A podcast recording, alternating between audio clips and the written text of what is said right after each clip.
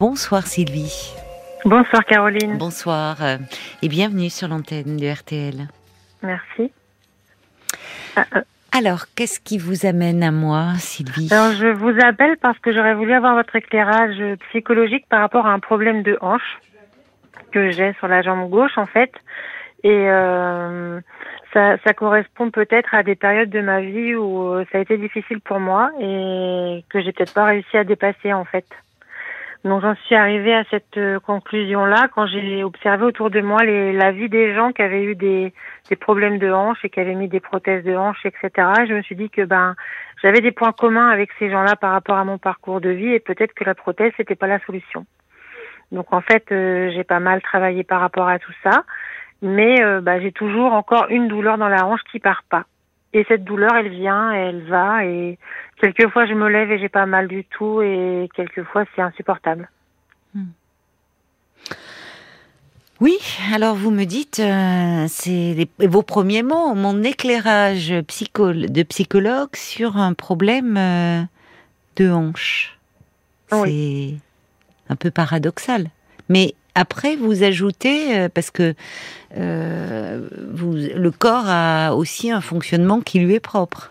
Oui. Vous ajoutez que vous faites le lien entre des personnes qui ont eu un vécu et, le même vécu que vous, avec et qui ont des problèmes de hanche. C'est ce qui m'intéresse, c'est les liens que vous faites en fait.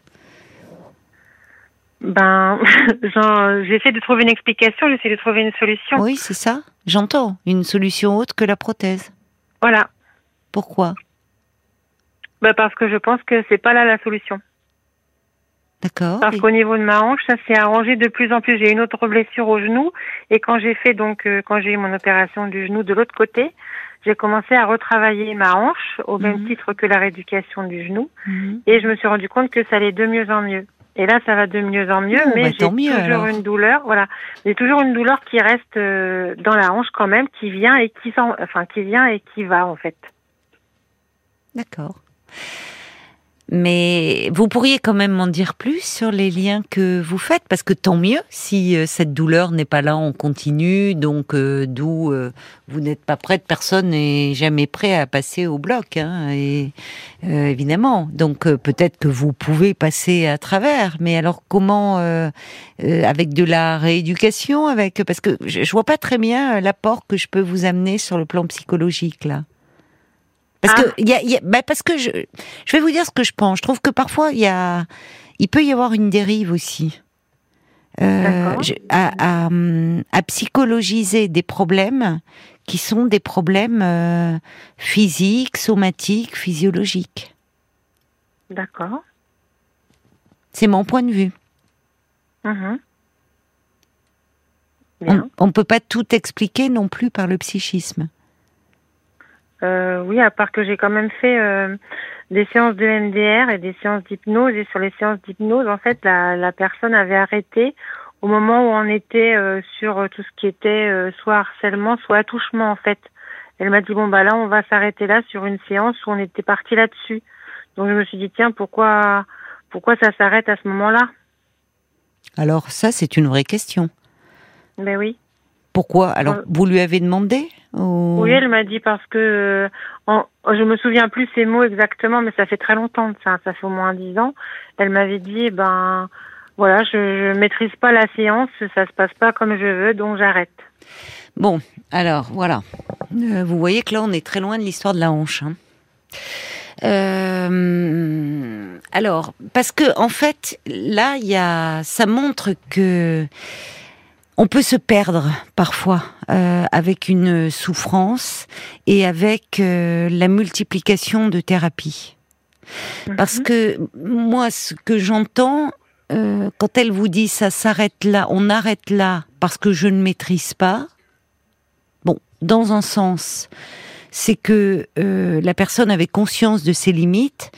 Il y a des personnes qui pratiquent l'hypnose ou l'EMDR, c'est-à-dire qui ont appris cette formation à cette technique, mais qui par ailleurs, quand ils remontent des euh, traumas euh, du passé, ne sont pas en mesure d'aider euh, la personne parce que en fait ils n'ont pas une formation derrière de psychologue clinicien, de psychiatre ou de psychanalyste. C'est-à-dire quelqu'un qui va entendre une souffrance, un traumatisme et pouvoir l'accompagner.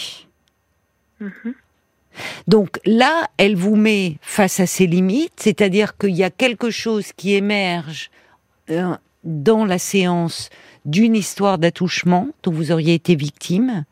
Et là, elle vous dit, ça, ce n'est pas de mon ressort, je ne suis pas à même de vous accompagner. Ce qui en soi, si c'était le cas, si elle était formée à la méthode, mais pas à l'accompagnement euh, psychothérapeutique, eh bien, c'était mieux de réagir comme ça, mais elle aurait dû vous renvoyer vers quelqu'un. Il y a des, des psychopraticiens, ce qu'on appelle, c'est-à-dire, et c'est compliqué de se repérer, parce qu'il y a un peu une nébuleuse, c'est-à-dire qui ont une formation à l'hypnose, ont une formation, ben, ça peut être le MDR, ça peut être une autre forme, enfin, mais, mais qui n'ont pas, si vous voulez, euh, la formation euh, d'accompagnement psychothérapeutique, c'est-à-dire faire une psychothérapie sur la parole euh, au long terme. Parce qu'ils n'ont pas cette formation, je vous dis, de psychologue, de psychiatre ou de, ou de, ou de psychanalyste. Le problème, c'est qu'on vous a laissé en plan, semble-t-il. Oui, à part que moi, je n'ai pas de souvenir de ça. Moi, j'ai aucun souvenir de mon enfance, donc je sais même pas si c'est vrai, en fait.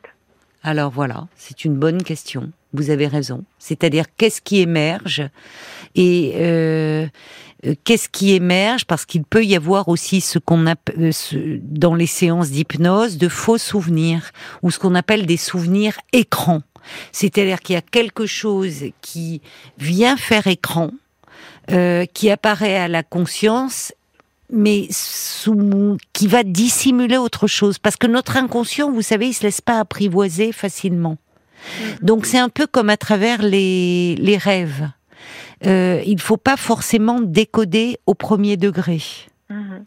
Et c'est là où c'est le travail de quelqu'un qui est formé à l'écoute et qui ne va pas tout de suite partir dans une interprétation qu'on qualifie de sauvage et qui, au lieu d'aider la personne, va, va faire que cette personne va se perdre. Et malheureusement, ce que vous m'évoquez, je l'ai entendu. Euh, chez une jeune femme qu'il n'y a pas très longtemps qui me disait qu'elle avait été voir un kinésiologue et qui simplement, sans la toucher, dès la première séance, lui a dit, lui a déclaré, lui a décrété qu'elle avait été abusée par son père ce à quoi elle lui a répondu qu'elle n'avait aucun souvenir, mm. et sans se démonter, ce kinésiologue a dit Ah, vous ne pouvez pas vous en souvenir parce que c'était avant trois ans. Et ça, ça, c'est vraiment, euh, ça mériterait euh, une condamnation parce que euh, parce que c'est de la c'est de l'emprise ça. C'est prendre le pouvoir sur quelqu'un qui est en situation de fragilité puisqu'il vient demander de l'aide à quelqu'un parce qu'il y a une souffrance dans son corps, dans sa tête et, qu'il a une demande d'aide. Et là à un moment, on assène comme si euh, le, le, le, le, prétendu thérapeute était voyant et était capable de lire dans le passé de la personne et de ne pas lire n'importe quoi dans ce passé, mais un traumatisme de l'ordre de l'inceste. Mm. Vous voyez, là on est dans un abus de pouvoir. Ouais. Donc je comprends effectivement votre interrogation. Donc vous, vous avez cherché finalement après. Bah vous avez cherché, euh, voilà, à donner du sens à ces paroles. Euh, euh, à ce qui aurait remonté, ce qui serait remonté, dont vous n'avez pas souvenir. Ah non, moi j'ai aucun souvenir de ça. J'ai même cherché sur autre chose, j'ai cherché sur euh, tout ce qui dit, tout ce qui se dit sur aller de l'avant, euh, prendre une direction, ne pas oser s'engager. Comme j'ai eu des problèmes dans mon travail, je me suis dit bon, est-ce que ça peut être ça à un moment donné? Mm. En fait, je suis allée chercher ailleurs parce que ce côté-là, j'ai enfin, j'étais pas persuadée de ça non plus. Heureusement que vous avez eu cette euh, réaction-là, finalement, de ne pas partir bille en tête dans quelque chose qui aurait pu vous mettre complètement à l'arrêt, pour le coup, sans mauvais jeu de mots. Hein. Mm. Et vous égarer, peut-être dans une fausse direction. En plus. Incriminer des gens qui n'ont rien à voir avec toi en plus. Oui, oui, ça peut être très violent. Mais il y a eu toute une vague aux États-Unis hein, de, de, personnes qui se sont mis à accabler leurs parents sur des histoires d'inceste et où finalement euh, on s'est rendu compte que c'était pas du tout de cet ordre-là. Enfin, c'est épouvantable. C'est il y, a quelque chose de, de sectaire hein, dans ces pratiques-là. Il y a mm. quelque chose de sectaire, vraiment de l'ordre de l'emprise. Parce que euh, quand bien même, on, pense dans certains cas, vous voyez, quand vous dites le corps, l'interaction entre le corps et le psychisme, bien sûr qu'il y en a. Euh, on sait que par exemple dans certaines maladies telles que la fibromyalgie, on retrouve euh, chez un certain nombre de patientes, je dis patientes parce que ça touche majoritairement les femmes. Alors là aussi, avec précaution, il faut toujours être prudent, mais dans un des, des, des kinés qui se sont penchés sur ces histoires-là et qui retracent un peu après avec leurs patientes leur histoire, ont relevé à de très nombreuses reprises des problèmes de maltraitance dans l'enfance. Et le corps euh, garde en mémoire. Notre corps, il n'oublie pas il garde en mémoire des choses. Et il peut garder euh, en mémoire le, dans certaines familles, dans certaines familles, le seul contact que l'enfant a avec ses parents, ça passe par la violence et par les coups. Et le corps peut garder cette trace-là. Mais là aussi, si vous voulez, c'est jamais. Il y a, il y a des études qui sont faites sur ce sujet. Euh, là encore, il serait euh, aberrant de dire que toutes les personnes souffrant de fibromyalgie ont été des enfants maltraités, mais qu'il que il y a un certain nombre de cas qui interrogent où on retrouve des traces de maltraitance. Vous voyez, c'est pas la même chose. On ne peut pas faire une généralité. Exactement.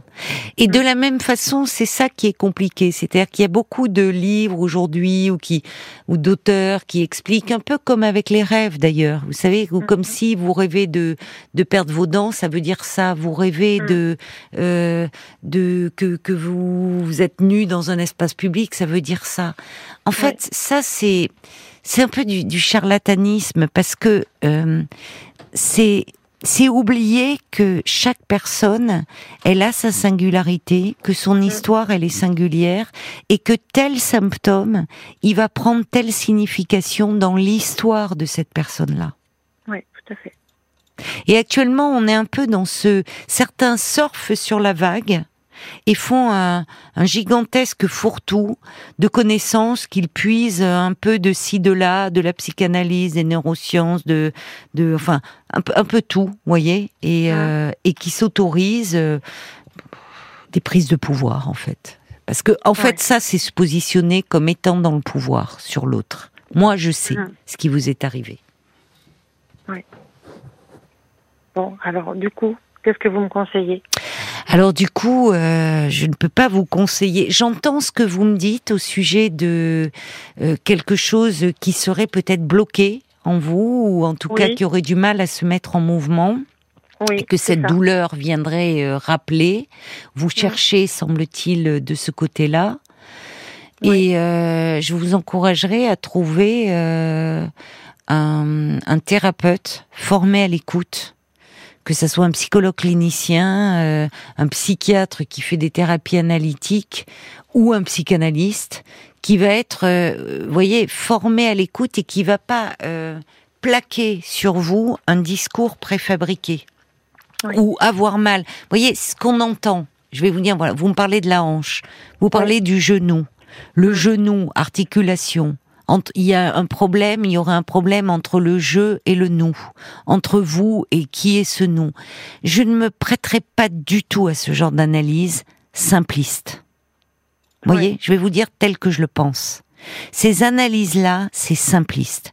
Ça fait plaisir à ceux qui euh, parlent des choses, euh, des, des, symptômes, qui se placent comme savants, et je mets beaucoup de guillemets, comme sachant, quand on fait véritablement de la thérapie avec quelqu'un, on sait qu'on ne sait rien.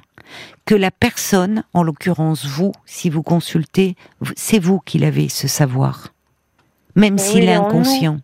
Il est en, vous. Nous, il faut le faire sortir. Voilà.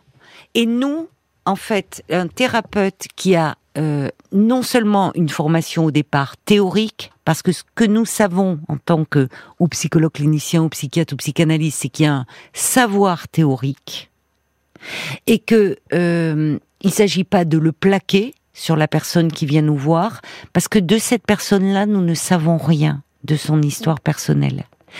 Et par un travail d'association, d'échange, on va l'amener à, finalement euh, partir à la découverte de ce savoir qui est en elle et qui peut s'exprimer à travers le corps.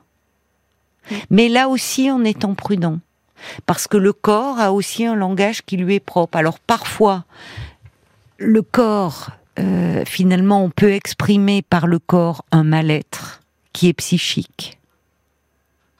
Mhm. Et le corps euh, va à travers c'est un peu c'est ce qu'on appelle la psychosomatique où finalement euh, euh, les, les, les, symptômes vont venir dire quelque chose qui ne peut pas se dire autrement avec des mots. C'est le langage du corps qu'il faut interpréter. On le voit dans les cas euh, parfois de, enfin, on entend moins parler de ces grands cas, mais l'hystérie a été au cœur de toutes ces études. Ou des, femmes, ça touchait beaucoup les femmes, et malheureusement maintenant ce, ce terme est, tombé dans le langage pour euh, courant pour euh, et, de façon pour désigner une femme et de façon péjorative, c'est-à-dire une femme hystérique, c'est une femme qui perdrait ses nerfs, qui n'aurait plus le contrôle sur elle-même, alors que mhm. l'hystérie au départ, au sens de la névrose, euh, les femmes, ces femmes pouvaient avoir des paralysies, pouvaient avoir des cécités, on ne trouvait rien sur un plan mécanique, physiologique, organique qui expliquait ces paralysies et ces cécités, et pourtant elles étaient là. Mm. Donc il y avait quelque chose qu'elles ne pouvaient pas exprimer autrement qu'à travers leur corps. Donc mm. on voit la puissance du psychisme aussi. Hein. Bien sûr. Oui. Donc vous voyez, je réponds un peu là en nuançant par rapport à votre première question, parce qu'au départ, je suis désolée si j'étais un peu abrupte avec vous, euh, Sylvie, mais c'est vrai que quand vous m'avez parlé de hanches, de problèmes de hanches et de prothèses de hanches, euh, moi je me suis dit là, c'est pas mon domaine de compétence. Mhm. Voyez? Et il y a des psychiatres qui se font opérer, qui ont des prothèses de hanches et des psychanalystes aussi voyez, qui tout en ayant conscience de leur psychisme, parfois l'articulation est telle, devient tellement douloureuse que euh, il est important de mettre une prothèse et que la personne retrouve, en plus avec les prothèses de hanche, une véritable qualité de vie. Mm. Voyez, donc je ne sais pas ce qu'il en est. J'entends que vous êtes en questionnement sur vous-même et je le comprends d'autant plus au vu de ce que vous me racontez de ces séances d'hypnose et de MDR qui auraient pu vous plonger dans un profond désarroi. Et, oui, vous je prends toujours de la distance par rapport à tout ça. Oui, heureusement, heureusement que vous gardez un esprit critique, que vous avez su garder un esprit critique et que vous avez cherché à, à donner du sens autrement. Oui, mais je pense que je vais y arriver. Hein mais je pense aussi. Quand euh, être, eh, chercher, c'est déjà être en chemin. Hein. Et, euh, vous me dites que à un moment, si vous voulez, il y a un moment où l'idée de la prothèse s'impose parce que la douleur est là tout le temps en fait. Elle devient insupportable et vous limite. Alors je sais pas quel âge vous avez, mais 58 euh, ans. Oui, donc oui, vous êtes jeune encore pour être bloqué dans votre vie. Oui. Et surtout que là, je suis, moi, je suis prof de PS à la base et euh, j'étais en reconversion professionnelle parce que je marche avec une béquille en fait mmh. pour être sûre de pas tomber. Et là, il me reste pas beaucoup de temps pour pouvoir réintégrer un poste en EPS puisque suite à une demande de reconversion euh, en tant que professeur des écoles, enseignante spécialisée, oui. après m'être formée pendant 3-4 ans, j'ai fait mon, stage euh, la fin de l'année dernière et en fait, euh, ben, on m'a dit que j'avais une béquille, donc c'était un problème, et surtout que j'avais pas de formation en maths et en français, mais que sinon c'était très bien. Donc en fait, on me renvoie vers ma, ma première formation, mon premier métier, qui est professeur de PS, mais je dois essayer de lâcher ma ma béquille. Donc j'ai un paramètre sur lequel je peux jouer, c'est que je suis en surpoids. Oui. Donc j'essaie de travailler aussi sur ce paramètre-là. Ah oui, ça, ça joue aussi certainement sur sa pèse, évidemment sur votre articulation. Oui. Et ce surpoids est venu euh, au fil des années? Si vous avez été professeur de PS, j'imagine que ça n'a pas toujours été le cas. Non, mais j'ai toujours été assez euh, assez forte, pas Oui. grasse, mais forte. Oui, oui, oui, c'est ça. Oui, oui, vous pouvez tout à fait, bien sûr. Oui, Et oui, c'est venu euh, après la naissance de mon fils surtout. En d'accord. fait, quand j'ai arrêté le sport et Ah lui supportait pas l'école et son Oui. papa du coup nous a laissés parce que lui c'était compliqué pour lui. oui, Donc en fait, c'est arrivé un peu à ce moment-là. Et j'ai aussi une famille euh, où j'ai toujours eu mon père au régime, euh, où euh, on a parlé de poids toute notre vie en fait. Et mon père est décédé il y a pas longtemps, il était toujours gros. Ma mère est toujours un peu ronde aussi. Donc en fait, euh, là, j'essaye de travailler sur tout ce qui est euh, ben, un peu la famille, quoi, le père et la mère. Donc euh, Oui. j'ai trouvé plusieurs points sur lesquels je me retrouve. d'accord. Mais Ça c'est pareil, qu'est-ce- oui. Qu'est-ce que j'en fais de tout ça en fait? Alors, d'aller en- parler à quelqu'un qui va être à même de vous écouter Mhm. et de vous guider à travers toutes vos réflexions là, Ouais. pour ne pas bon, partir après- sur de fausses pistes. C'est ça. Mais trouver la bonne personne, c'est pas simple.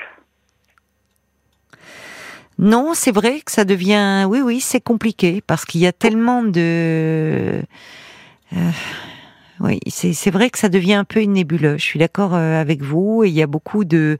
Et justement, à travers euh, cette, cette quête euh, légitime, hein, euh, au travers du corps, de ce qu'il peut exprimer, je trouve qu'on voit beaucoup de, de, de plaques fleurir de ci, de là, avec des termes un peu particuliers euh, qui m'inspirent pas véritablement confiance. Je vais Ben vous non. dire. Voilà. C'est pour ça que maintenant, je sais plus trop vers qui me tourner parce que je suis un peu pressée par le temps maintenant Oui, pour euh, pas perdre mon emploi déjà. Et parce que je sais que je suis pas loin. Je suis pas loin de la lâcher puisque ça m'arrive de marcher dans la maison Mm. sans ma béquille. Donc je sais qu'il y a il manque plus grand chose. Bon, à part le poids, où il faut vraiment que je travaille dessus pour plus avoir besoin de de m'en inquiéter. Je veux dire, une fois que tu as lâché tout ce qui te qui t'oblige à manger ou à garder, à stocker, etc. Quand tu arrives déjà à lâcher ça, je pense que ça peut déjà t'aider à mincir. Mais euh, mais ça ça fait encore chercher un thérapeute et et en fait euh, bah c'est pas simple aujourd'hui. Mais le poids, on peut l'entendre aussi autrement. Le poids, l'héritage familial, le. C'est ça. Il y a aussi tout ça euh, qui Oui. pèse et qui vous empêche peut-être d'avancer comme Oui. vous le désireriez, ou même un peu de vous envoler. De, enfin, Oui, de- c'est ça. Il y a quelque chose qui vous leste, enfin, qui qui vous retient. euh, Oui, Qui vous ça. retient, donc il y a quelque chose autour euh, peut-être de votre famille, de vos parents.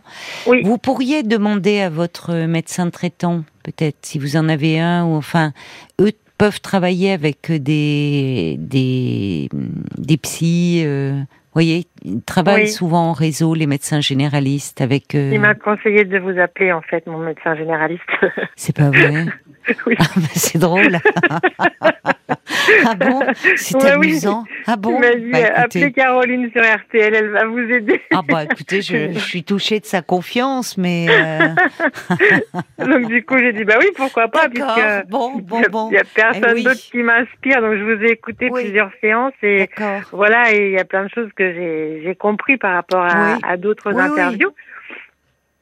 J'en ai déduit plein de choses pour moi-même mais maintenant euh, voilà je sais pas quoi faire de ce que j'ai trouvé. Bon, et en dehors d'RTL, votre médecin, là, il n'a pas des contacts euh, directs à vous communiquer? C'est bien, il écoute euh, l'émission, c'est- bien, mais Oui. il doit avoir euh, quand même peut-être un peu des contacts euh, à vous Oui, je vais- transmettre. Oui oui je vais lui demander. Parce que on sent que vous avez déjà fait tout un travail, il y a toute une réflexion, il y a tout. Donc maintenant, il faudrait être bien accompagné, au fond, Mm. vous voyez Oui pour Euh, cibler pour aller vite maintenant en fait ça fait Ben, longtemps. pour, ça vous voyez, 10 ça me fait penser l'enfant la marche finalement. C'est la marche qui à un moment, c'est il part, il part en courant, mais il se retourne vers l'arrière quand il commence à marcher pour voir ses parents qui l'encouragent, qui le rassurent. Et vous, vous êtes là un peu avec votre béquille. Euh. Qu'est-ce qu'elle représente cette béquille finalement? Sur quoi encore euh, euh, éprouvez-vous le besoin de vous appuyer ou de quoi? Qu'avez-vous peur Oui. de lâcher, de perdre? Je ne sais pas. Il y a Oui. votre père aussi euh, récemment. Il Ben, y je a ce perdre poids. mon père. Ben Mm. oui, c'est ça aussi. Oui. Oui. Donc je pense que parler un peu de de votre père, de votre famille, de ce poids, de cet héritage familial, il y a des pistes certainement Euh, pour oui. que vous puissiez avancer et, et même avancer. C'est pas rien d'avoir fait du sport et d'être devenu professeur de sport dans cette famille où le poids a toujours été un problème. Oui. J'ai fait un sport où euh, le poids était un avantage. Ah, vous voyez, ben, c'est ça, ben, c'est bien. Ben, vous avez des ressources. Il faut parfois effectivement transformer ce qui pourrait oui. être euh, un obstacle en atout. C'est une, euh, ben oui, c'est le propre de la résilience. hein. Oui, Donc, euh, donc heureusement que vous, oui, oui, non, mais on sent que vous êtes quelqu'un qui, ben, euh, doué d'introspection. Vous réfléchissez, vous analysez bien. Donc, euh, non, je pense que vous allez devoir euh, trouver. Et puis, franchement, vous allez, faites-vous confiance aussi. Oui, Faites-vous confiance parce que euh, vous avez su à un moment dire oh là là vers quoi on m'amène c'est pas mon histoire ça me parle pas voyez non. donc vous avez euh, il faut aussi parce que c'est compliqué de recommander quelqu'un parce que on peut recommander quelqu'un qu'on qu'on sait compétent professionnel euh, bon mais après humainement ça ne va pas passer parce qu'on n'a pas tous les mêmes besoins les mêmes attentes quand on démarre une psychothérapie voyez oui, dans la ce qu'on relation, projette la relation au, au thérapeute, elle est importante. Eh ben oui. Et, et faut- c'est le lien, le lien en lui-même est déjà en soi thérapeutique. Oui. Ah, Je vois que Paul me, me fait des signes Ah parce oui. qu'il va être minuit et Euh. qu'apparemment votre témoignage fait beaucoup, euh, beaucoup réagir. Réagir la profession. Euh, Ah, la bah, profession, c'est exactement. alors qu'on les entende. Et Moi, je-. Kaipi qui dit bah merci de rappeler que psychopraticien n'est pas psychologue. Il y a Voilà. trop d'usurpation de notre métier. Nos vrai. patients s'y perdent. Malheureusement, il faut consulter des psychologues, diplômes d'État et non les praticiens, psychopraticiens qui ont finalement zéro diplôme reconnu, Alors, école privée je- non réglementée. Je, je nuancerai quand même parce que moi je connais quelqu'un qui par exemple pratique le MDR, Alors, mais n'étant pas psychologue, qui oriente et qui continuer. travaille avec euh, une psychologue. Vous voyez, Avec- il faut connaître ses limites. C'est comme dans tout. Chloé aussi, qui est psychologue et qui dit bah le problème également c'est que la formation MDR elle est accessible qu'aux euh, accessible psychologues et psychiatres donc cette psychopraticienne ne fait pas de MDR mais se fait passer pour telle. Il y a des variantes de l'MDR Oui, pour les bien non psychologues sûr. Oui, mais oui. ces gens-là n'ont pas de formation forcément en psychopatho Non. et psychotraumato donc Voilà. Ça peut être dangereux. Euh, Il y a Sacha qui conclut en disant bah n'hésitez pas à exiger des diplômes reconnus par l'État si vous vous lancez dans un travail. Et puis il y a la mouette d'Annecy qui, qui termine euh, en disant que vous portez une sacrée charge mentale en établissant ce lien hanche problème psy. Ça reviendrait à une certaine fatalité comme si euh, votre problème de hanche était dans une impasse. Et ben libérez-vous de cette vision des choses en travaillant sur vous. Puis cette béquille, elle a à voir. Finalement, on a tous besoin, plus ou moins, à certains moments, de béquilles un peu pour avancer euh, dans la vie. De quoi ça parle au fond? Quelle a été votre béquille à vous? Vous avez un peu de mal à lâcher Je ne sais pas. Euh, Il y a plein de pistes, en tout cas, et et bah écoutez, euh, quand vous verrez votre médecin, vous lui ferez mes amitiés parce que c'est la première fois qu'on me dit ça. et Je trouve ça, bah c'est, ça me fait plaisir. Voilà. Oui, parce qu'il vous écoute régulièrement Bah, j'entends et ça, j'entends ça. beaucoup euh, Bon. votre façon de fonctionner, Ah bah, donc écoutez, c'est pour ça. Bah, écoutez, alors donc, je pense qu'il va vous trouver euh, quelqu'un de bien. Je vous embrasse, ma chère Sylvie. Merci beaucoup, Merci Caroline. de votre Bonne soirée. confiance. Au revoir. Au revoir.